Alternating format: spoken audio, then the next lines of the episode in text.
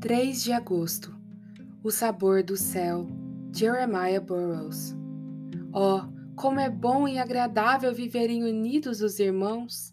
É como óleo precioso sobre a cabeça, o qual desce para a barba, a barba de Arão, e desce para a gola de suas vestes.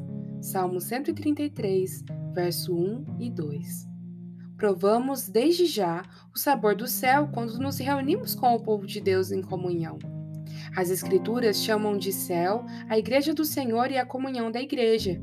Em Isaías 65, verso 17, encontramos a promessa de Deus de restaurar a sua igreja e curá-la do sofrimento. O texto diz: Pois eis que eu crio novos céus e nova terra, e não haverá lembrança das coisas passadas, jamais haverá memória delas. O texto em Apocalipse 21, no qual a visão da restauração da igreja foi revelada a João, diz a mesma coisa. Ele viu um novo céu e uma nova terra. A igreja do Senhor é o céu.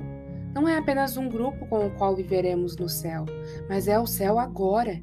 E é por isso que o nosso Salvador diz que o menor no reino do céu será maior do que João Batista.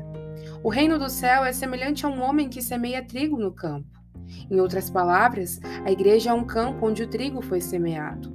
Crisóstomo diz em um de seus sermões sobre os coríntios: a igreja é o lugar dos anjos, o palácio do céu.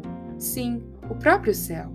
Se a comunhão com o povo de Deus já é o céu, certamente vale a pena suportar muitas aflições para estar com eles que essa seja a nossa consciência quando, estivermos rodeados de tribulações em meio da igreja, quando irmãos falarem mal uns dos outros, quando irmãos pecarem uns contra os outros.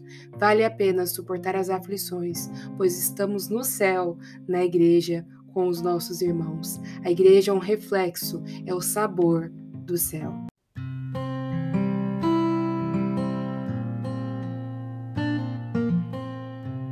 Você ouviu a leitura do devocional Dia a Dia com os Puritanos Ingleses, da editora Pão Diário.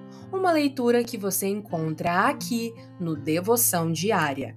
Que você possa estar sendo abençoado por essa leitura e compartilhar com outras pessoas, para que elas também possam ser edificadas. Que Deus abençoe o seu dia na presença dEle.